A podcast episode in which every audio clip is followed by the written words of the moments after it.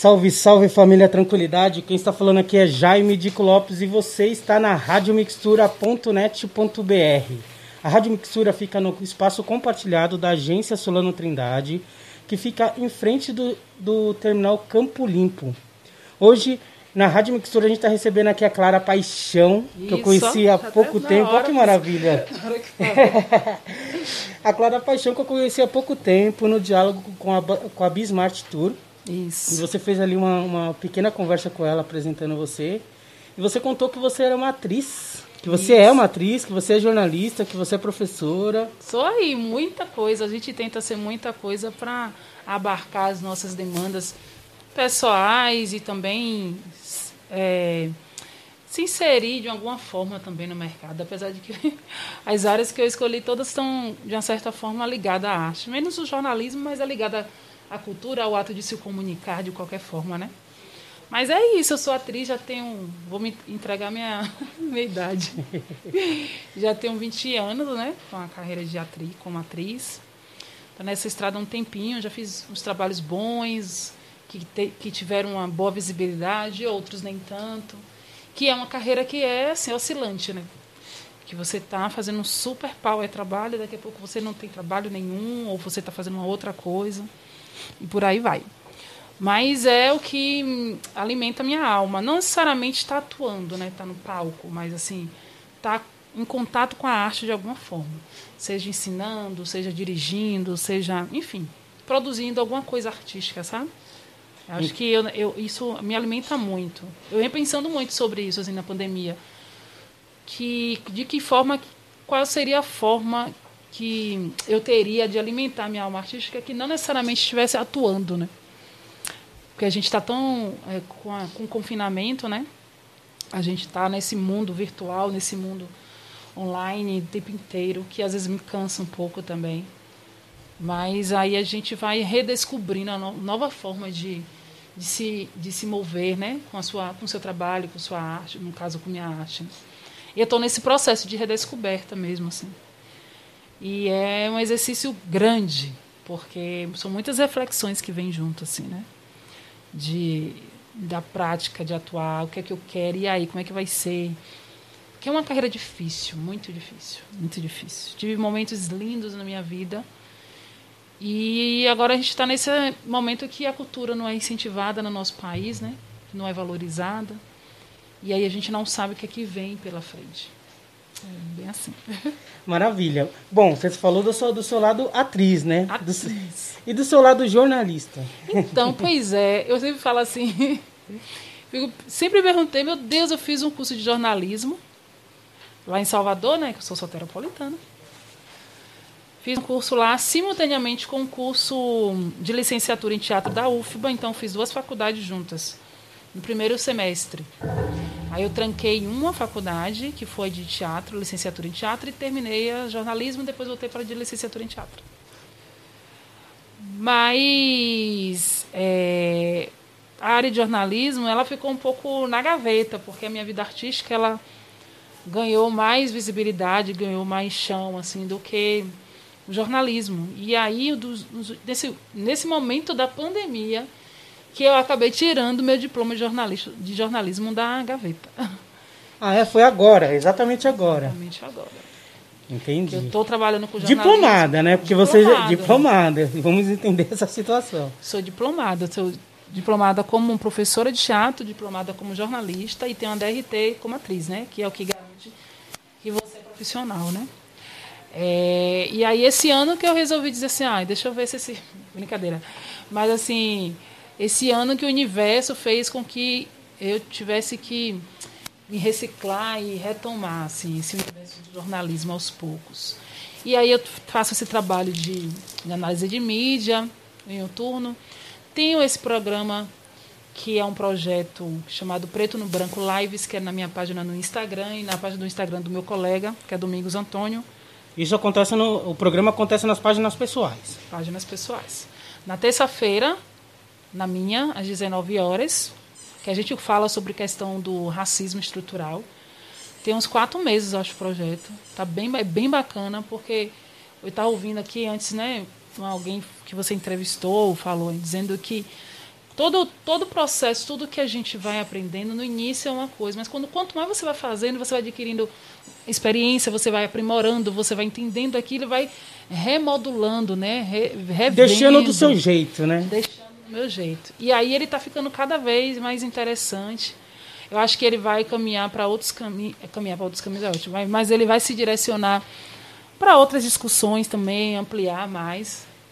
É, mas nesse momento a gente fala sobre o racismo estrutural e quem tiver interesse de, de, de ver essas conversas é só acessar lá minha página no Instagram, Clara Paixão Oficial, lá no IGTV, que vai estar lá as entrevistas, umas entrevistas melhores do que a outra, que eu sempre falo que são bons materiais de estudo, assim, sabe? Os convidados deram um show, assim, todos que a gente tiveram, que a gente teve, todos que a gente teve deram um show, assim, na, no papo, na conversa, sabe? E hoje tem, quinta, hoje quinta-feira, lá no Instagram do meu parceiro do projeto, Domingos, Antônio, é, às 19 horas, daqui a pouquinho. Entendi. Então acontece de terça no, no meu, seu canal, no meu canal, que é Clara Paixão Oficial. Isso. E quinta-feira acontece na página do parceiro que é Domingos Antônio. Maravilha. Acho que é Domingos Antônio, arroba Domingos Antônio. E vocês é, pensaram esse formato na pandemia? Exatamente. E vocês já se conheciam, então? Não, né? Vocês não se Isso- conheciam? Pois é, olha o que a pandemia fez. Diga, conta. Porque, né, eles eh, fez a gente é, aproximou quem está distante, né? Fez com que eu tivesse contato com pessoas que eu nem conheço, ele- eu nem conheço Domingos presencialmente. É mesmo? Você acredita? Mas vocês já se acompanhavam? Como que foi isso? Porque assim, eu fiz um curso em São Paulo com um preparador de ator chamado Christian Duvort. E aí, Chris, ele conhece também o Domingos, que fez o curso com ele também. Mais para frente, Chris começou um estudo de texto chamado A Ilha. E aí chamou algumas pessoas para participar dessa leitura que virou, acabou virando um coletivo chamado Coletivo Imaginário. E que Domingos está fazendo parte. E aí ele aí, enfim, nessas discussões que a gente tem além de leitura do texto, vê as inquietações do acontecimento, né, dessa da questão do principalmente da violência, do racismo no nosso país. A morte do João Hélio mexeu muito comigo, me deixou muito abalada. Não que as outras tivessem, mas não sei, a dele foi uma coisa diferente, que chegou muito forte em mim. Aí eu acabei comentando isso na, nesses encontros. A gente, domingos, ouviu e aí a gente foi, acabou. Ele me chamou para conversar com essa proposta de a gente criar essas lives, esse projeto. E aí eu já tinha a ideia de começar um projeto de lives, mas aí calhou com a ideia dele, juntamos a ideia e construi, surgiu o projeto Preto no Branco Lives. Maravilha. E nesse, nessa live vocês já. Como que é feita a pauta? Como que vocês já. Como que é feito? Então, isso? acho que é muito, muito singular de cada um, né? Acho que ele tem um processo dele, né? De, de, de- a gente não, não, não sentou e definiu, vai ser assim. O que a gente tenta é diversificar a pauta, né? Do programa, é, diversificar o assunto. Então a gente tenta ver, é, pegar convidados de áreas diferentes, distintas, para poder estar fazendo, deixando o, o projeto cada vez mais pluralizado, mais, mais, com mais conteúdo, com mais informações. Até porque a gente sabe que o racismo estrutural ele tem várias transversais, né? Ele não é um racismo institucional, não é um racismo individual, não é um racismo, sei lá. Enfim, o, ra- o racismo é estrutural. Então, dentro desse racismo estrutural, ele tem várias transversalidades. E aí a gente tenta, a gente fala assim, ele pensa nos convidados dele, aí ele às vezes já sugeriu esse último, inclusive, que foi o Babaécio, que é de Cotia, São Paulo, que foi incrível. Esse realmente foi um presente, essa live. Ele me indicou que foi uma, uma, uma Jaque Jaceguai, que é uma diretora, professora daqui de São Paulo também, indicou para ele e ele me indicou para mim. Essas coisas de conexões, né? E foi incrível. E aí a gente, eu particularmente me organizo da seguinte forma: eu vou, penso no que eu gostaria, penso não, vou dar uma olhada na- no, no Instagram porque se torna o lugar de pesquisa, né? Sim. Porque o entendo. Instagram é o, o- o- no caso Onde que as pessoas estão publicando, É, suas não, e a atividades, rede que está eu vou- atualizada. Exato, e a rede que eu vou utilizar, né, para o programa, que se, acontece lá na transmissão ao vivo. E aí eu dou uma pesquisada, vou olhando um perfil de um, perfil de outro, vejo qual- quais são as pautas, o que, que cada um aborda no seu Instagram. E aí eu vou vendo, ah, esse aqui é interessante. Aí, aí vai surgindo também um convidado, indica outro convidado, sabe? E aí vai ampliando a rede. E aí eu pesquiso, convido a pessoa, né? E aí eu vejo o perfil da pessoa e dentro do perfil da pessoa, que já tem o diferencial, eu vou escrevendo a minha vou escrevendo a minha pauta, vou vendo o assunto, dou tem que estudar, né? Você tem que ler, por mais que seja próximo à temática, mas não, a gente não tem, nunca tem um, o aprofundamento suficiente para poder conversar com o entrevistado. Uhum. E aí eu vou é, faço, faço essa pauta, faço uma leitura prévia. Normalmente eu faço uns quatro dias antes, já estou estudando, fazendo essa pesquisa sobre o conteúdo. No, por exemplo, a última live a gente falou sobre racismo religioso. Então, eu tive que pesquisar sobre racismo religioso, né, sobre a diferença do racismo religioso e tolerância religiosa, aí fui perguntando, enfim. E aí depois eu crio as perguntas. No início eu escrevia mesmo as perguntas assim. Mas isso se tornou tão fluido, já, já, já entendo como é o fluxo, como funciona. Já estou tão íntima do, do recurso, da linguagem, que hoje eu nem faço mais as perguntas escritas. Né? No decorrer do bate-papo, eu for, vai vindo as perguntas e aí eu vou. Cada, não adianta. Eu já fiz pautas, eu já escrevi as perguntas, fiz o roteiro. Às vezes foge tudo. Eu não consigo, eu só faço a primeira. Eu só consigo fazer a primeira pergunta. O resto não vai. Eu falei, gente, você vai com tudo arrum... e, e, e, na maioria das vezes aconteceu isso. Na maioria das vezes. As perguntas todas prontas.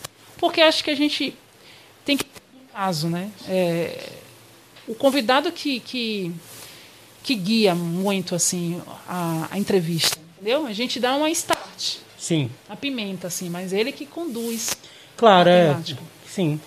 E bom, e você você começou desde o início da pandemia, é isso? As lives, tô tentando lembrar, sabe? Eu você já cabulou algum dia, alguma terça-feira que você não pôde fazer? Gente, já aconteceu. não que eu não pudesse fazer, mas que o convidado disse eu não vou poder fazer. Entendi. Ó, oh, já teve duas situações. Situações que eu não achava convidado, de jeito nenhum. Todas as pessoas que eu falava entravam em contato, tô ocupada nessa terça, tô ocupada. Aí eu.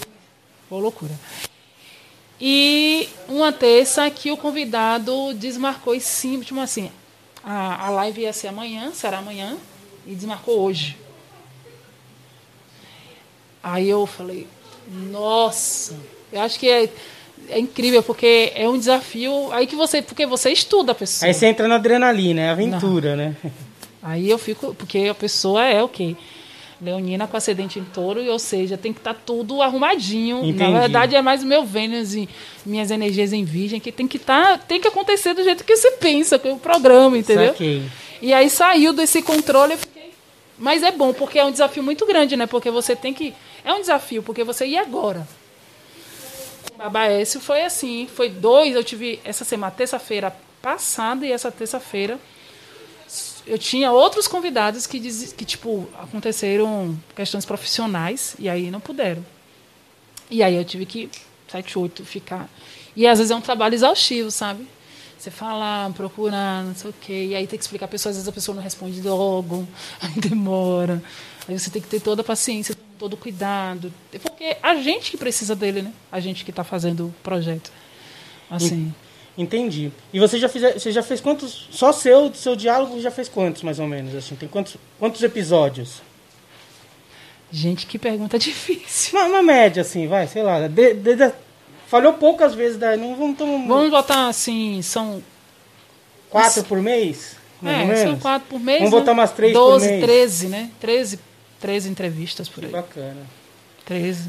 Entendi. Bom, esse lado jornalista você conseguiu resolver no lance da pandemia, eu né? acho, né? Na verdade, eu acho que ele está nascendo. Está nascendo, que vai criando, né? Está tá nascendo, ele está surgindo, eu estou entendendo o que, eu, o que é que eu posso ser. Por isso que eu estou dizendo que eu estou me redescobrindo, entende? Uhum. Eu posso, sou atriz, mas eu também, olha, eu posso ser isso aqui também. E a live me preparou para muito, tá, vem me preparando para muita coisa. Tem dias que eu não tô afim de fazer. Tem dias que é como acontece com todo tem nem todos os dias a gente está afim de ir pro trabalho. Você tem essa liberdade de, meu, hoje tenho. eu não tô legal para fazer. Não tenho como dizer não é vou mesmo? fazer. Você não abre essa possibilidade para você? Porque assim, por que, que não acontece? Porque primeiro é um projeto em parceria, né? Uhum. Existe um O compromisso acordo. com- entendi. Exatamente, existe um acordo, um compromisso. Por mais que eu não queira, não é simplesmente, ah, não vou fazer hoje. Até porque se a gente abre uma- essa brecha pra gente mesmo, a gente começa Aí a se começa a a flexibilizar gente- demais. Exatamente, a gente começa a se boicotar, né? Porque acho que qualquer. Eu já tive dias que eu tava mal, assim, muito indisposta, muito saturada de um monte de coisa. Ah, mas aí, dias, muitos dias, vários textos eu fiquei assim, lembro hoje. Mas aí eu fiz o quê? Eu fiz a live, disse, ó, tem que fazer isso. Se eu fosse, tivesse, né, em outra circunstância eu não teria que fazer, então vou fazer. E depois da live, eu tá em outra frequência. Aquele estado que eu tava, ai, para baixo, eu tá assim, ó, cheio de energia, de vitalidade, é incrível. As lives, ela, ela, essa, elas têm essa capacidade de me regenerar sem eu dar conta, assim. Sim. Eu não quero fazer, às vezes não tô. Ai, cansada. e de repente eu faço, ela me traz, parece que eu cresço a cada dois centímetros. Cada live eu cresço, cresço dois centímetros, assim, sabe? A sensação que eu tenho. Sim. E aí eu falo, ó, eu tô errada, tá vendo? Tem que fazer. Tem que fazer. Eu, particularmente, já tô cansada, porque final do ano a gente vai ficando muito cansada, né? Minha mente já tá muito cansada. Tudo que eu queria era ficar bem, de um jeito bem baiano. Deitar numa rede, de frente pro mar, tomar minha água de coco e ficar lá. Esperando o tempo passar. Mas parece que foi um ano, um ano. Esse ano foi um ano bem cansativo, né? Foi para todo mundo. Principalmente no que tange a nossa saúde mental, né? A gente É, forçou é um muito. grande- Foi um desafio muito grande para nossa mente. Está né? sendo, né? Está sendo para nossa mente esse desafio de, ai, eu não posso ficar triste, ai, eu não posso ficar assim, ai, ai, não, tô com medo. Porque você dá medo de tudo. Daqui a pouco você está com depressão e você não sabe, né? É um exercício de você sempre ter que estar. E outra coisa, um esforço de sempre estar ocupando o tempo, né? Ai, eu tenho que preencher meu tempo. Tá em casa, eu tenho que preencher, porque eu não posso ficar parado. Esse, e, e- e é um absurdo isso, porque é importante a gente ficar parado, né? Entendi. É importante a gente dar esse tempo. Eu mesmo tenho uma maior dificuldade. Bom, você falou que você é uma pessoa que super planejada, né? Que você gosta de das coisas que aconteçam do jeito que você planejou. É uma pessoa difícil, né? E esse ano causou uma situação que. Ai, nem me fale isso. Então, porque eu estava super planejada. Eu vim o início que, qual ano. que era o plano Vamos de lá. 2020? Plano de Que 2020. não foi adiado, foi prorrogado. É, não sei. não né? sabe, então conte. Meu plano de 2020 era, eu fiz um curso em Brasília, né? Em janeiro, em janeiro. Voltei para Salvador e estava disposta em vir morar em São Paulo. Meu plano era esse, vir morar em São Paulo, porque eu sou atriz aqui. O mundo do teatro, o mundo da, do artístico, ele é mais movimentado, mais oportunidades, mais a, mais a possibilidade de aprendizado, né? E aí disse, não, vou para São Paulo, me organizei financeiramente durante um ano, de 2019, me organizei para poder, pelo menos três, quatro meses, dizer assim, se não acontecer nenhum trabalho, eu tenho como me manter. Vim Pra vir pra cá. para vir para São Paulo, para morar aqui, morar mesmo, vim com mala e tudo. E aí fui fazer, fui para Campinas primeiro, aí só comprei a passagem de vinda, não comprei aí de volta. Por que Campinas? Porque eu fui fazer um curso, um curso do, do grupo Lume de teatro que tem lá, Uhum. que eu é uma seleção, tipo, é um curso pago, mas passa por uma seleção, é um grande grupo, conhecido, Sim. conhecido internacionalmente. Maravilha. Fui fazer, fiz network e eu, um dos meus projetos também para esse ano é, foi é, fazer network, né, conhecer pessoas, né, para a gente direcionar. Era, seria um ano para network.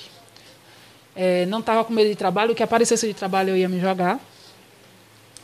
E aí, pronto, a gente vem, sai de Campinas, vou para São Paulo, consegui uma casa. Em fevereiro, uma amiga minha me liga e diz: Ah, alugar um quarto aqui. Tá tudo certo. Paguei o aluguel adiantado, porque tinha que segurar um mês, isso que. Quando saí de Campinas, fui direto para o apartamento. Foi no meio do carnaval.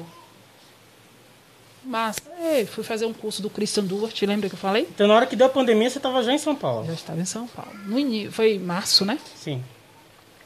Aí já estava em São Paulo. Aí começou, aí surgiu esse trabalho que eu estou fazendo, porque uma amiga minha que fez esse curso em Campinas postou que estava tendo uma vaga de jornalismo. Eu disse que eu precisava de uma grana para poder não usar minha reserva, né?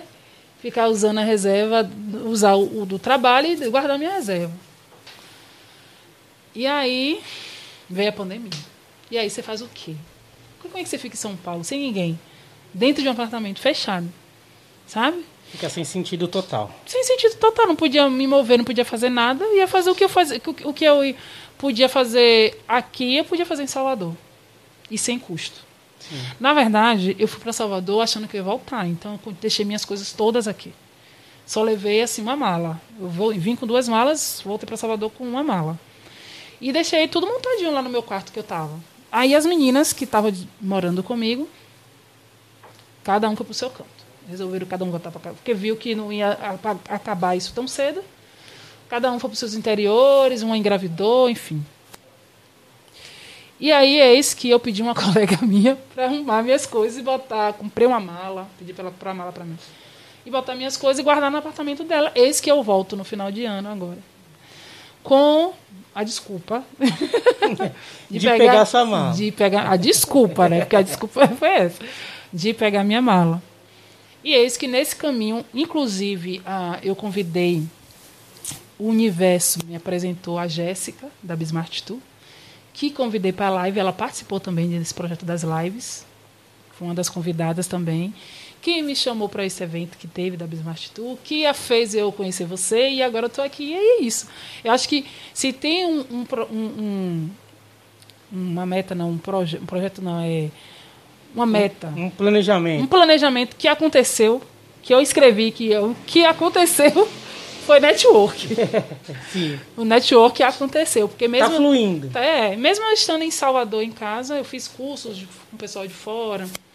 Fiz esse grupo do Coletivo Imaginário, que é a galera, a maioria, todo mundo aqui de São Paulo. Então, mas eu acho que todos, todos os meus caminhos levam para fora de Salvador. Posso estar errada, mas eu não consigo me ver residindo, morando o resto da minha vida em Salvador, entende? Não à toa, estou aqui, né? De novo, em São Paulo. Não sei, eu vim assim, vim na maluca. Eu disse, eu vou, nem comprei passagem de volta também, de novo.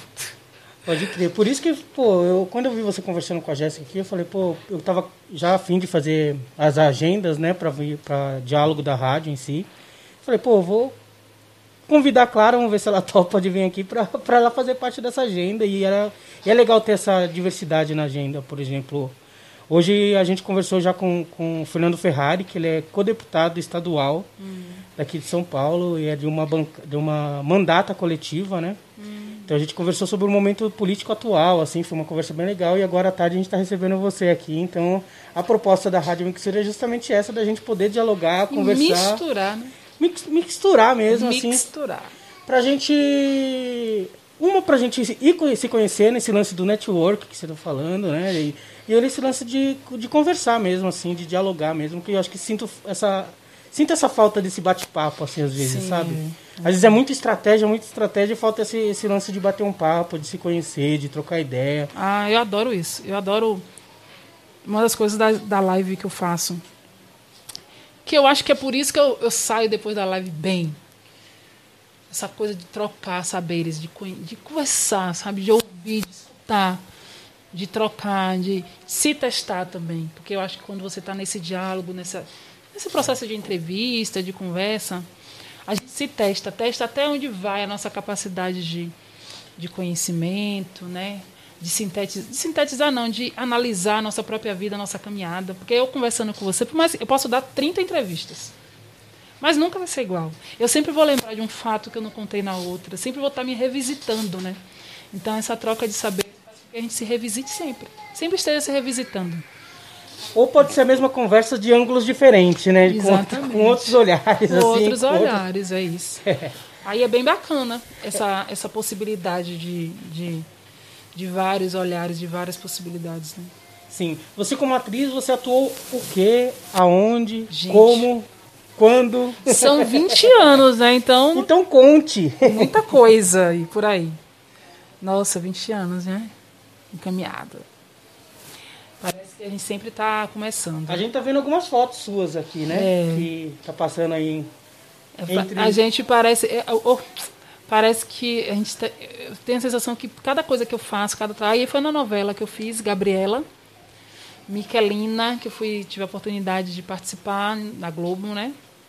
Em 2013. 2013. Olha quanto tempo já faz. Já tá no Globoplay essa, essa novela aí? Tá, tá. Olha que legal. Eu acho que tá. Boa pergunta. Boa pergunta. Vamos, vamos. Quero me rever. Quero me rever. Tudo bem. Passou de novo de Gabriela. Aí tem um espetáculo que ela vai passar aí, esse aí, que é a esse Comida aí. de Zinga, que fala, conta a história narra a história de uma rainha de Angola. Ninguém acha que sou eu nessa foto. Não, Nem super eu. parece, parece, mas é que tá com uma expressão ali de atuando, Aí é porque né? ali ela tá na guerra, né? Ela tá indo pra guerra, ela tá indo no embate, por embate. É, essa peça foi a peça que me lançou no mercado artístico de Salvador, que fez com que as pessoas falassem: olha, essa atriz é boa. Ah, vou chamar ela para o trabalho. Olha, existe Clara Paixão. Então, é um espetáculo que me lançou, que abriu portas. Eu também fiz o Paió, né, a série, não o filme, a série. E aí, é, esse espetáculo foi abrindo várias portas para mim. assim. Várias portas. Bom, várias então você portas. já fez série, já fez Fiz- teatro, Fiz fez umas- novela. Fiz série, fiz novela, fiz teatro. Fiz duas séries, fiz curta-metragem. Dessas vivências, quais você gostou mais? Assim, qual que você curtiu mais fazer? Poxa, é difícil, mas eu digo assim que neste momento da minha vida eu gostaria de direcionar minha prática mais ao audiovisual. Ao, ao audiovisual. É, porque eu estou gostando dessa linguagem. Até então não, tinha, não gostava muito, não. Eu queria estar no teatro, teatro mesmo. Aí depois que eu fiz uma série em 2018, final de 2018 ainda não lançou, eles estão querendo ver se vende para Netflix, chamado... Eu sempre esqueço o nome, eu vou lembrar. Tudo Algum- bem. É... Gente, esqueci o nome. Dirigido por Eduardo Nunes. É, E aí eu fiz ela em 2018. Eu fiz um personagem que eu nunca tinha feito em minha vida, que foi um personagem cômico. Eu nunca fiz personagem cômico. Na verdade, eu nunca achei que eu podia fazer um personagem cômico. E eu fiz nessa série, que foi um presente para mim. E foi assim, eu só ia gravar, eu acho que oito episódios da série. Aí gostaram tanto da desenvoltura do personagem que eu fiquei até o último episódio. Então gravei todo, praticamente todos os dias. Foi de outubro novembro, de outubro a dezembro. Dois meses intensos de gravações. E na época ainda estava dando aula, então eu me dividia entre a sala de aula e as gravações. Mil e uma coisa.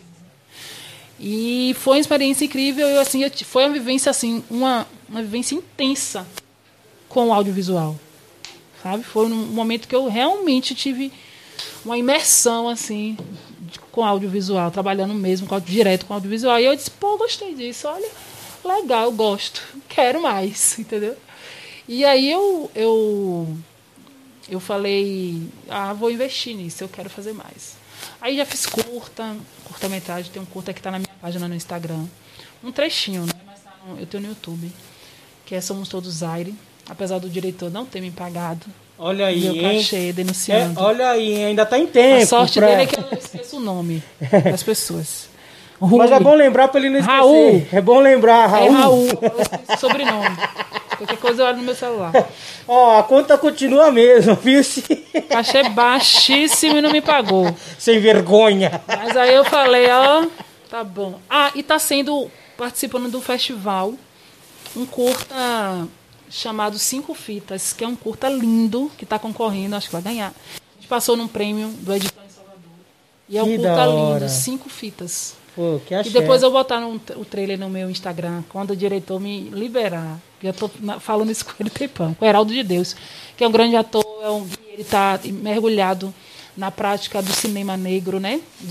Nas produções de audiovisuais negros, assim, nesse movimento de festivais e tal. Então, assim, um grande ator, um grande parceiro, um grande amigo de Salvador, um grande cara, um ser humano incrível.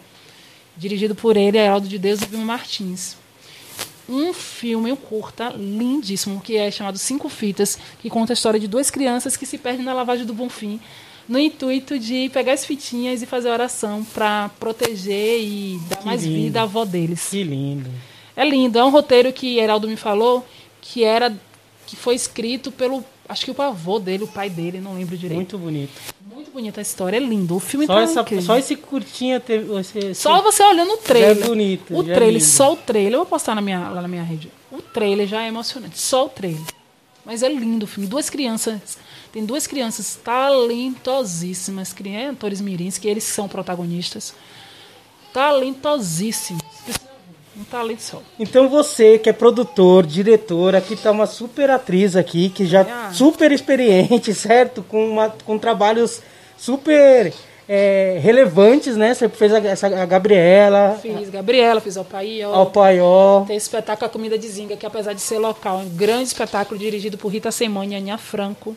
São grandes artistas de Salvador. Aí tem esses curtas das vidas que a gente vem Tá fazendo. aí, ó. Seu cast Eu tá aí. acho ó. que seu cast tá aqui. tá aqui. Só pague, viu? Só paga. Só pague. Só paga Faz uma boa proposta. Faz uma pro- proposta. A gente tem que sair desse, porque a gente. um grande desafio para uma atriz negra, né? Nordestina, de Salvador. É essas coisas do padrão, né? Eles padronizam tudo, bota tudo numa caixinha, tem que ser um perfil assim. Aí a gente entende, né? Quem Sim. escreve, escreve para um tipo de personagem. Sim. Mas que se amplie essas possibilidades, né? Para abarcar outras, outros perfis, outras, outros tipos, né? De, de outros tipos de, de, de, de perfis mesmo, assim, de, de, de jeito de ser. Para não ficar presa a um tipo só. Tem que abarcar, tem que ampliar isso. E acho que se conectar é o que a pessoa pode oferecer, né? De, Sim. de talento, de, de, de criatividade, enfim. Bom, você como jornalista você já falou, como atriz você já falou, agora eu quero saber como professora. Você Eita. desenvolveu, fala o que você desenvolveu, o que você pretende Gente, eu desenvolver. me desenvolvi, me desenvolvi muita coisa. Porque a- a- foi a área de prof- como professora que me manteve, né? Assim, foi, Monetariamente, você monetariamente. Foi o que me manteve, me fez viajar para fora do país, me fez, enfim, foi diz. trabalhando. Foi as trocas de conhecimento. Foi dando aula que eu ma- ma- amadureci muito também como ser humano. É um desafio muito grande estar na sala de aula e é difícil, principalmente se, principalmente é, dentro do universo da rede pública de ensino, porque a gente tem um problema grave, estrutural, humano. Digo não que as pessoas não não, não são boas, mas eu digo assim, a gente está em defasagem de material humano, né? Então sobrecarrega para professor, sobrecarrega para gestor. E aí fica tudo nas costas de uma pessoa só, muitas demandas. E é um desafio muito grande educar, ser professora. Assim, ainda mais, eu digo de todas as disciplinas, mas eu falando da minha área, que você também não encontra uma estrutura para dar aula de teatro, você encontra uma sala cheia de aluno, enfim. Mas, aí- mas aí, ao mesmo tempo, você ganha os presentes, né? Porque você chega na escola e você vê. Eu lembro quando eu chegava na escola, os meninos chegavam, professora Clara, aí subia a escada, gritando, todo, professora Clara, professora Clara. Eu disse, fique aí, eu quero ver se professora Clara na sala de aula, se vão ficar quietos. Quando eu faltava, que eu não ia, porque eu ia para o médico, enfim, porque não dava para ir naquele dia, eles me chamavam a atenção no outro dia, assim, sabe? Teve uma situação muito particular minha, que eu me separei, né? E eu fiquei muito mal, muito triste. Porque eu gostava muito da pessoa, fiquei muito, muito triste. E eu ia para a escola me arrastando, porque eu não estava bem, sabe? Muito triste, muito triste. E eu- isso me marcou muito. Isso fez me rever, assim, na minha prática docente, assim, sabe? Com os meus alunos. Aí eu chegava na aula, assim, vestia a roupa porque não tinha jeito, ia de qualquer jeito, assim, toda acabada, assim, porque não estava bem, né? Tentando me manter em pé. Se recuperar. Aí che- chegava, ele exatamente quando eu estava assim, meus alunos chegavam, pro, a senhora está linda, começava a me elogiar. Eu falei, gente, essas crianças estão vendo o quê? Sem Eu saber acabei- o que tá acontecendo. Sem ter noção do que estava acontecendo. Pro, será- e chegava exatamente nesse período foi quando eles me deram mais amor, sem saber o que estava acontecendo. Foi, foi um negócio de outro tempo, assim, de outras vidas, um negócio surreal. Eu falei, como ele sabe? E me abraçava. Parecendo que sabia que estava, sabe? Ai, pro, eu amo tanto a senhora. Ai, o seu cabelo. Aí começava a falar de mim, assim, a sua roupa. Aí vinha com uma florzinha, e vinha com. Me dando tanto amor, tanto amor. Eu falei. Gente, E aquilo eu falei assim: eu não tenho direito. Não tenho direito de trazer os meus problemas para aqui. Eu começo assim. Tem tantas questões elas aí, né? Eu não tenho direito de fazer isso, sabe? Não posso fazer isso com elas. E aí aquilo. E elas me ajudaram a me recuperar, sabe? De levanta, sacode a poeira e dá a volta por cima, como já diz a música de Elza Soares, né? sim. Já me fez levantar, assim, me. De seguir em, fri- em frente, assim, sabe? E, e isso foi uma das gran- grandes lições que eu tive na sala de aula. Assim. E aí eu tive a oportunidade de eh, ser professora da PAI Salvador, que a PAI é a Associação de Pais Amigos Excepcionais, né? Que a gente tem um espaço que, que trabalha que, e, e que presta serviço para deficientes intelectuais, principalmente para crianças, pessoas com síndrome de Down. E aí eu fui diretor, fui professora e diretora de um grupo de teatro dentro da Paz Salvador. Então foi um dos maiores presentes também que eu ganhei na minha vida foi poder tá, trabalhar com eles assim. Aí eu dirigi um espetáculo chamado Saltibancos e que apresentou em N lugares, viajaram tal. E, e eles são talentosíssimos e me fez redescobrir também o humano que eu tinha em mim, sabe? Que eles são muito cheios de amor, assim. Foi outro lugar também que me, me ajudou a passar por, muito, por outras dificuldades pessoais. E que eu, eu falei assim, gente, isso, isso aqui é, é presente de Deus. Assim. Que se fosse pelo salário, nem estaria lá. Mas o que eu ganhei enquanto é, crescimento profissional, humano, sabe? Como ser humano, assim, foi indiscutível. Eu acho que não aprendo em lugar nenhum. Porque foram cinco anos de dedicação, assim, nesse lugar e que eu, eu, eu, me tornei outro ser humano assim. Eu tenho muita gratidão a cada um deles assim, que me ensinaram a ser uma pessoa melhor, um ser humano melhor, sabe? E eu multipliquei o meu conhecimento ali, eu vi que eu na, muito mais na PAI do que na na escola, que era mais difícil, né? O desafio era muito maior. Porque a PAI, você, eu tinha uma estrutura, eu tinha poucos alunos, eu tinha um espaço para dar aula, eu tinha toda uma estrutura melhor, né, para poder trabalhar. E, e eu fui muito bem recebida assim também na PAI. Mas lá eu senti assim, eu sou eu sou uma boa professora, sabe? Porque eu vi o resultado, eu vi o meu trabalho, eu jogava duro com eles, sabe? E até hoje eles me ligam, mandam mensagem, criam uma conexão para o resto da vida. É, e lá eu vi assim, disse, eu sou uma boa professora. Aí depois eu dei aula no SESC também, isso eu dei aula em vários lugares, né? Mas eu estou falando dos lugares assim que mais me marcou. Dei aula no SESC, que também já foi um outro desafio, que foi um curso é, de teatro, né? A modalidade de curso. E que eu fiz uma montagem no final e que eu tive também toda a autonomia para dar minha aula e fazer a montagem. Foi uma experiência incrível. Que aí eu já dava aula para uma faixa etária diversificada. Dei para de 20, 30 20, tinha alunos de, de, de 20, é, 20, 30 e 60. Então teve uma variedade de idade e foi um desafio muito bom. E ali eu falei, pô, eu sou boa nisso. eu sou boa nisso, vou abrir meu curso de teatro, gostei. Porque eu sempre quis abrir um curso de teatro, mas eu tinha receio. Eu não me sentia apta, sabe, para dar aula. Assim. Mas no SESC eu falei, olha, tá, eu sou boa. Sou boa nisso porque era uma modalidade, era um jeito né, diferente. É bom se descobrir também, né? Poxa, e aí você vê, né, que em tantas áreas que eu atuei, né? É, dando aula, atuando, trabalhando como jornalismo, agora mais recente. Como a gente pode tanta coisa assim, né? A gente se descobre. Eu acho que São Paulo me ensinou muito disso também. Quando eu vi no início do ano, eu percebi muito que aqui as pessoas fazem de tudo um pouco. Não que Salvador não faça, mas é que as pessoas fazem grandes coisas ao mesmo tempo, entendeu? Fazem muitas coisas assim, não é uma coisa simplória, faz uma coisa grande assim, uma coisa pega um grande trabalho e faz bem feito assim, sabe? Eu acho que o nível de profissionalismo em São Paulo é muito grande assim. As pessoas sempre estão buscando se profissionalizar, se capacitar e vai crescendo, vão adquirindo novos conhecimentos. Não que eu fico limitada naquilo só. E, e uma coisa que me chamou muita atenção aqui em São Paulo quando eu cheguei aqui, eu vi que eu, eu falei, meu Deus, quanta coisa eu tenho que aprender, sem nada. cheguei aqui, tipo assim, tô aprendendo a ser atriz agora. Sério, você sentiu isso? Senti. Eu fiz uma seleção aqui, não passei, de um espetáculo Dona Ivone Lara, dirigido por Elisa Lopes Júnior. Não passei, ali eu recebi um baque legal, assim, sabe? Falei, tenho que correr atrás de muita coisa, sabe? Saí com vontade de nunca mais querendo fazer teatro em minha vida.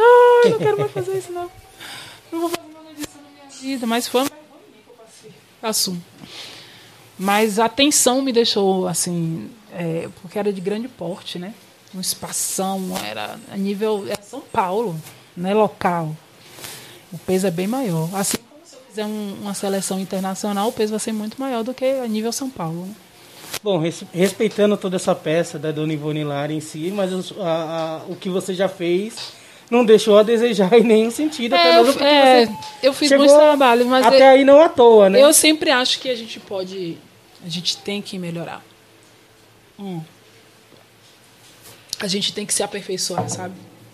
E por isso que eu quis sair de Salvador, porque eu gosto muito de desafios, né? Eu não, eu, eu tenho aquela sensação de que, puxa, eu não tenho mais nada que fazer aqui, sabe? tenho mais nada que aprender aqui. Vou dar em círculo aqui. É essa sensação que eu tenho em Salvador. Adoro minha terra. Assim, estar tá longe de minha mãe é muito difícil. Ficar longe de minha mãe é muito difícil. Muito uhum. difícil. É o maior desafio que eu tenho. Ficar longe dos meus pais, na verdade. De minha família. Mas eu preciso. Eu já tenho 36 anos, né? Preciso, eu preciso crescer, voar mais alto.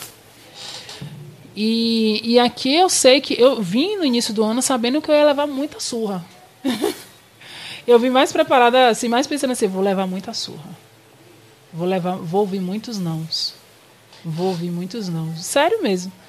Não achei que ia ser fácil. Não vim achando, ah, vou tirar de letra. Não. Eu achei que eu ia penar. Até vi uma luz no final do túnel dizer aquela luz ali, entendeu? É isso aí, Clara. Vamos torcer que venha logo essa vacina para que a gente possa fazer o que está dentro da, da, dos planejamentos. É, eu, vi, eu tô aqui em São Paulo, eu tava pensando nisso hoje. Eu disse, eu tô aqui em São Paulo. Como eu me sinto em casa aqui? Impressionante, gente. Como eu me sinto, parece que eu sou daqui. É impressionante isso. Claro que eu carrego no meu corpo, na minha, no meu jeito de ser, na minha fala, no meu jeito de portar, em tudo, a, toda a, a cultura de Salvador, né? Tá aqui em mim tá presente em mim, não tenho como e nem quero que isso deixe de existir. Faz parte de mim, faz parte da minha história. Mas eu, eu, eu tenho uma energia de expansão muito grande, né? Eu sempre quero ir mais longe. Mas vamos ver até que lugar eu consigo alcançar, né? E você escreve algum conto, poesia? Pois é, é um desafio para mim. Eu, quando eu era mais nova, eu tenho esse material, inclusive, eu escrevia muito. Eu não sei porque eu parei. Mas acho que é estimulado, eu acho. Mas eu escrevia, eu tenho muito. Escrevia poesia, escrevia poema, escrevia as minhas reflexões, das minhas vivências, os amores. Mas parei de escrever e hoje eu, eu tenho essa trava, sabia? Tô para escrever um monólogo que não saiu da primeira página. Eu acho que eu não confio muito na minha escrita, eu acho. Mas quando eu escrevo, eu olho e falo: Nossa, fui eu que escrevi isso. A minha primeira página mesmo, meu primeiro é texto. Tipo, você está recebendo Parece alguma, psicografando. Não, isso é, isso é real. Quando eu escrevo, porque na verdade eu espero alguma coisa me mover para escrever. É tanto que essa página, a primeira página que eu escrevi, eu olhei. Fui eu que escrevi isso? Como assim, gente? Mas eu estava movida, não saiu dessa primeira página. Mas eu acho que também precisa de uma. sentar a bunda na cadeira assim, sabe? Sentar e jogar duro. Porque na hora que eu fizer. Eu sou assim. Na hora que eu começo a escrever, não paro mais, vem 10 e 10, não. Só que eu preciso desse tempo dilatado, sabe? Esse tempo só meu, assim. De um lugar que não tinha nenhum tipo de incômodo, nem ninguém me atrapalhando, ninguém, nenhum tipo de interferência, só eu, tipo, pelo menos três dias, sabe? E ainda não encontrei esse momento. Por mais que a gente tivesse esteja, acho que é muito menos na pandemia, que a gente está confinado com todos os parentes dentro de casa, é que se torna mais difícil ainda, né? E mas eu escrevi uma página, tem uma página só. Aí com essas, até com as, lives também tá me trazendo vários insights também assim, para poder. Isso, eu quero escrever um monólogo chamado Somos Muitas. Na verdade era Somos mas mudei para Somos Muitas porque eu acho que eu não tô só, né?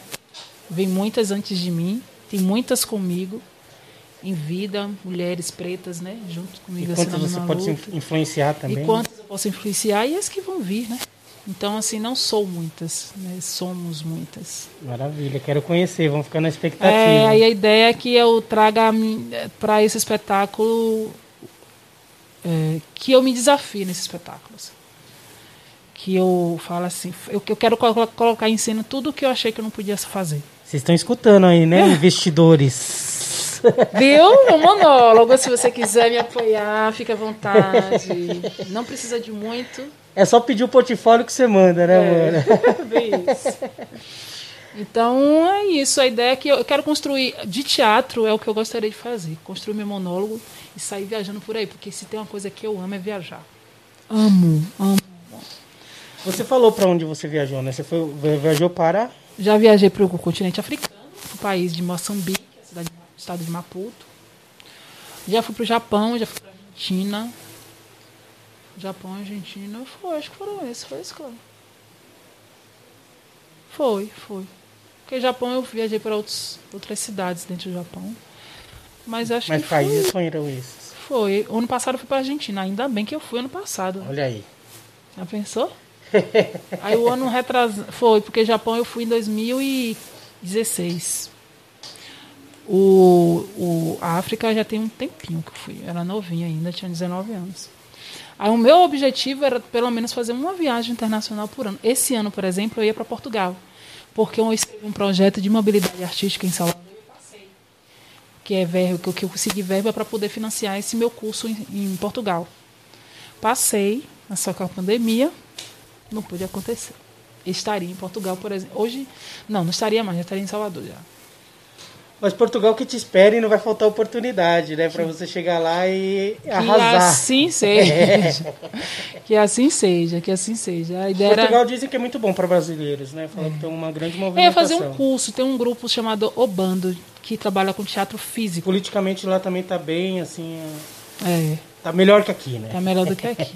Bem nunca é, mas tá melhor do que aqui. Eu acho que qualquer, não vou dizer qualquer lugar não, mas boa parte dos países tá melhor do que esse Brasil com esse presidente nosso, enfim. Enfim, mas a gente vai. Vamos mudar esse jogo. força a ele, não. Não quero é. nem falar o nome desse inominável, porque é uma pessoa inominável, né? É inexistente. É, é um delete. Não importa. Dá margem para ele, dá ibope. Né? Ah, Clara, meu, quero te agradecer, dizer que essa conversa nossa foi muito boa. Eu que agradeço pelo convite. É... Mas você lembra que eu falei assim, ah, eu tô cansada, não sei o quê. Aí já saí já de outra energia, tá vendo? Que bom. Eu que gosto bom. dessa troca. Eu go... Por isso que eu, eu gosto de gente. Eu que gosto bom. de estar com pessoas. A gente não tem como seguir sem. Tem uma, uma palavra que é a palavra que, tá, que resume as lives que eu venho fazendo e que é o, o que define o propósito, eu acho que deveria ser o propósito da humanidade, que é aquilombamento, né? Acho que a gente tem que se aquilombar, a gente tem que se coletivizar, tem que se mover enquanto comunidade. A gente é aquele aquela aquela aquele termo, né, africano, ubuntu, né? Eu sou porque você é e você é porque eu sou, né? Não estamos sós, estamos interligados a todo momento. Não dá para a gente e o vírus, a pandemia, ela veio, veio para a gente acordar para isso. Ele vem nos ensinar isso. Porque o próprio vírus, ele fala assim: você não se protege por você. É uma responsabilidade social. Você se protege porque você ele tem um, um, uma facilidade de contaminação, então você tem que evitar contaminar outras pessoas. Então a responsabilidade social é você pensar nas comunidades que você está vivendo. No meio que, se você não pensa assim, então assim é um processo de limpeza mesmo, de você de você rever um monte de coisa. Então não dá mais para a gente viver pensando só na gente. Justamente. Mesmo que a nossa natureza às vezes caminhe para isso, mas é, é, impossível, impossível. A gente tem que se aquilombar, principalmente a comunidade preta, né? Eu, assim, eu tô esse movimento é muito recente meu. Eu venho descobrindo isso em mim, assim, porque eu não, minha família não era militante, não tinha ninguém militante. Então é um processo que eu que começou também. Não, começou uns dois anos atrás, mas se potencializou na pandemia, assim com todas essas essa visibilidade de, de, porque a gente esses ataques esses né? ataques essas coisas e aí eu fiquei peraí velho e eu dentro disso? Quem sou eu? Aí comecei a vir um monte de coisa a buscar mais sobre mim sobre minha ancestralidade a buscar mais sobre a minha o meu propósito. O meu propósito aqui sabe? É uma coisa que mexeu muito na minha cabeça. Qual é o meu propósito Sim. aqui né? Minha missão e essas lives vem essa palavra fica latente, aquilombamento, aquilombar, aquilombamento, comunidade, coletivo, rede. Eu acho que não tem não, não estamos aqui simplesmente só para ser é, ou para estar, né? Ou só para expor. Para estar por si só. Eu né? me pergunto, eu fico perguntando, você quer ser atriz para quê? Para ter visibilidade, para ser vista? Eu pergunto isso para mim. É só por isso que você quer? Eu fico no divã, né? Eu sou a minha própria terapeuta. É por isso que você quer, porque se for por isso, é muito pouco. Não tem sentido, entendeu? E eu muito nova, eu acho que talvez, eu acho que eu era, eu gosto muito do da criança que eu era, que eu fui, sabe? E eu fico tentando resgatar essa criança porque ela era muito mais interessante, assim. Eu acho que ela era muito sábia. Ela pensava muito nesse coletivo, nessa comunidade. Eu lembro que eu sempre pensei assim, pô, não, não, não tem sentido a gente vir para um mundo e não multiplicar o nosso conhecimento e ficar só e não estar tá junto com outras pessoas e viver só pra gente. É. Sabe? Mas aí eu fico, eu revisitei muito essa criança na, na pandemia, assim. Acho que é isso. Eu falei Ah, muito, né? Não, não falou. Pô, eu tô adorando. Principalmente quando você fala de aquilobamento, que eu, a Rádio Mixtura super se identifica. A estratégia nossa é justamente aquilombar. É, É, justamente esse convite. Eu, assim, fiz um- é- eu conheci essa palavra há pouco tempo, eu fiz um curso de extensão da UFBA, de Salvador, chamado Ubuntu, que tem um objetivo de formar, é, fazer uma capacitação né, para professores, para professores negros, é, professores e professoras negros do, do município, é, que é voltado à educação afrocentrada. Né? É é, a ideia é que a gente comece um processo e aos poucos, de, enfim, chegar no momento que é a escola, as escolas, os espaços, elas tenham uma formação afrocentrada, né? E possam ter, até porque foi a base de formação do nosso país. Não só afrocentrada, mas a questão indígena também, né?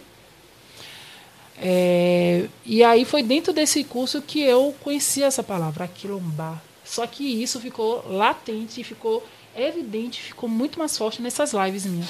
Que todos trouxeram essa questão da comunidade, da questão do afeto, né? Da importância de a gente caminhar com afeto, com amor, né? Pelos nossos. E de se aquilombar da comunidade, do coletivo. E isso vem assim De multiplicar. de multiplicar. Não tem muito De sentido. trocar. Como é Não, que eu total. adquiro conhecimento e fico só para mim, né?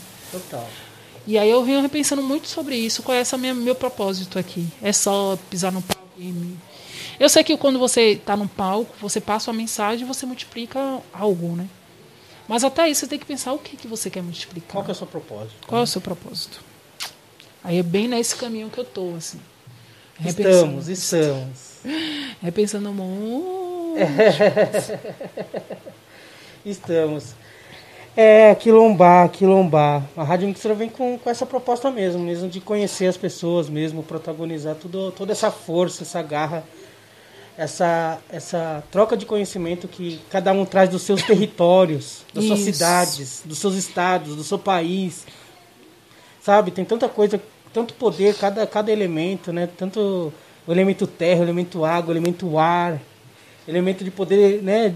Estar vivo, se alimentar e trocar esses A alimentos. gente tem que voltar às origens. É, e A gente tem que rever um monte de coisa. eu, tenho, eu, eu, ó, eu tive a oportunidade, a sorte assim, de estar numa família que, que sempre conversou sobre isso, sempre trocou bastante sobre isso. Sorte assim. mesmo. Porque, não, não que a minha, minha se torne. Não falou, sim, mas é que Não que a minha se torne menos importante, né? Isso compreendo também, porque Não. isso foi tirado deles também. Não foi ensinado, isso é uma questão histórica, né? Que está enraizada. Até mesmo porque às vezes assim é, é inacreditável a gente falar sobre racismo, né? Tipo, aqui, século XXI e a gente conversando de pessoas Algo que tão com, com esse preconceito tão, né? Tipo, tão tão idiota, não entende ainda qual que é a proposta entendo, das cotas, não sabe qual é a mim- proposta é, de cada situação. É tão ilógico eu dizer, olhar pra você e dizer assim, eu não te aceito por causa da sua cor.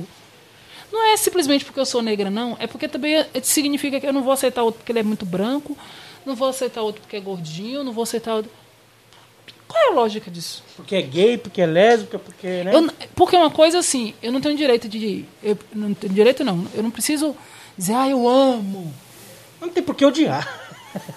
Odiar, Eliminar. intolerância, eliminar, extinguir. É, é tratar como inacreditável. indiferente. Deixa a pessoa viver em paz, minha gente. E aí é Eu não vou te aceitar, você não vai trabalhar na minha empresa porque você é preto.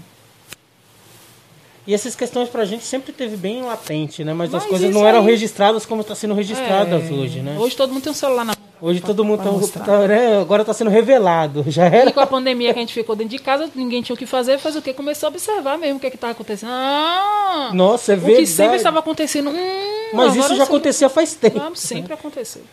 É. Só que agora a gente acordou. Daqui para frente eu acredito que as coisas vão ser assim. Acho que agora também não só, só o lance de acordou, mas acho que a gente já está preparado e, e- É, eu acho que a gente está e mais. quem mais- acordou são as pessoas que estão E- descobrindo sobre isso agora, As né? pessoas que achavam que. Que isso não existia, Oh, que estava sendo muito... gente. Como é que. Não, não sou racista. Como é que eu posso ser racista? E Tenho tem um lance pretos. também que é o seguinte, uma coisa... é, tem o lance do antirracista também, Movimento antirracista. que, porra, da hora. Mas ele, ele comete atos racistas também. Eu não tô falando, né? Tem, tem esse Nas lance da pessoa. nas micro na- nas micros, às vezes numa fala, numa coisa. Então, Porque tá enraigado, né? é, e assim, eu nem tô condenando essas pessoas antirracistas, foram para prestarem atenção e observarem, trocar ideia com seus, com, seus, com seus amigos e amigas pretas que possam ajudar a tirar isso do nosso convívio, sabe? Porque são as pequenas práticas É. E que isso se vi, multiplica. e eu vi, porque às vezes eles se abrem para ouvir e já ainda com um contraponto que não adianta, que não É, adianta tipo, ah, eu não sou racista porque eu tenho um amigo branco, preto, tenho uma Ah, amiga vocês coisa, também, porque tudo- eu sou casado. tudo vocês acham que é E acho que não é só, não, mas não é essa situação, né? A situação de não constranger o outro diante uma situação de, né, de Não, é vários só- preconceitos em si. E é simplesmente eles pararem para reparar, assim. Eu faço crossfit em Salvador. Eu sou a única negra do cross. Eu acho que de, todo, de todos os boxes que tem em Salvador, deve ser a única que está fazendo cross. Teve uma vez que eu peguei um Uber para ir pro cross. O motorista perguntou: Ah, você trabalha aí? Ele não, ele não. A mente dele não. Ele não que conseguia você- imaginar como atleta. Ele achou que eu trabalho ali. Por quê? Porque eu, eu não posso ser atleta porque eu trabalho. Tra- Não, que é menor, Já nem tá isso. um ato preconceituoso Já já é nessa ali, coisa. eu- Mesmo ele não sabendo que Aí eu poderia disparar e falar tanta coisa pra ele, mas eu falei, ah, preguiça. Falou pra quê? Ele vai dizer que não, que não foi isso que ele queria dizer, que eu confundi. Aí ia entrar numa viagem louca lá, e eu falei, ó, eu vou descer do meu Uber e vou seguir. Se eu tivesse mais tempo, até que falaria, mas eu vou treinar. Porque eu que tô numa outra mais. vibe, vai ser do Ah! caramba chegando agora onde eu vou E estar. é como a gente veio falando nas lives, assim, cansa. E assim, você. Às vezes você fica cansado. Ninguém precisa mais provar nada pra você, né? Precisa, a gente precisa. Que tá sendo, eles que tem, tem que acordar Repare, que isso quem existe. tem que né? discutir a questão racial são é- eles. é. A gente não tem um problema com isso, entende? A gente não tem que discutir isso. eu Não é uma coisa nossa, né? não foi uma coisa que a gente A gente criou. pode até ajudar. Mas é uma questão deles, eles que têm que procurar. Pô, deixa eu rever aqui minha postura, É. deixa eu ver o que está acontecendo, deixa eu olhar para o meu redor. Pô, é verdade, só tem gente branca aqui. Cadê os. Onde é que estão os negros? Sabe? E, e a relação que essa pessoa tem com os negros também, né? É. Não adianta só ter. o- Aí lá no- no- na academia eles. Enfim. Eu sei que. eu- agora, é é isso, que tem uma questão de estima também. Eu nunca achei que eu. Eu sempre achei que eu poderia estar em qualquer lugar. Tinha ainda, uma, quando era mais nova, uma inibição. Ai, será que eu posso estar? Mas né, uma vergonha que eu não sabia de onde vinha. Mas hoje eu disse, ah, mas tá aí nesse lugar que só tem branco que eu vou estar mesmo. Você é o pontinho preto nesse espaço branco. Adoro. Quero que me olhe mesmo, me olhe. Sou leonina, gosto de chamar atenção. me olhem mesmo, eu não preciso nem muito, posso ficar. Sou grande, enorme, não preciso nem botar roupa colorida. Já tô aqui, quem quiser que se exploda. Tá se incomodado, seu problema é seu, meu irmão. Você resolva, não tem nada a ver com isso. Só não venha me dizer nada, só não me dá shot nenhum. Não venha me dizer nada. Tô nem aí pra você, tá? Mas é engraçado, tem hora que eu saio assim, fico E as das pessoas que não te, te observam, que você não sabe que tá perdendo. Tem hora que eu fico esperando assim alguém falar alguma coisa, mas não fala porque acho que tem medo do meu tamanho. Já pensei, eu vou falar nada, essa mulher deve falar umas boas pra mim. Eu vou correr esse risco. E acho bom ter medo mesmo. Eu sou daquelas que eu sou tranquila, eu sozinha, mas tem, mesmo- o problema é quando futuca o monstrinho que tem em mim. Que Ah, aí sai cara. coisas que eu nem imagino. Claro, a conversa tá ótima. Mas, Mas, eu- mas a gente, infelizmente, tem que terminar, até mesmo por causa em questão de tempo, pra gente deixar a conversa bem, bem. bem intimista, não curta, intimista, pra que, que todos possam ouvir e querer saber mais de você. E pra saber mais de você, eu quero que você passe, por favor, seus contatos.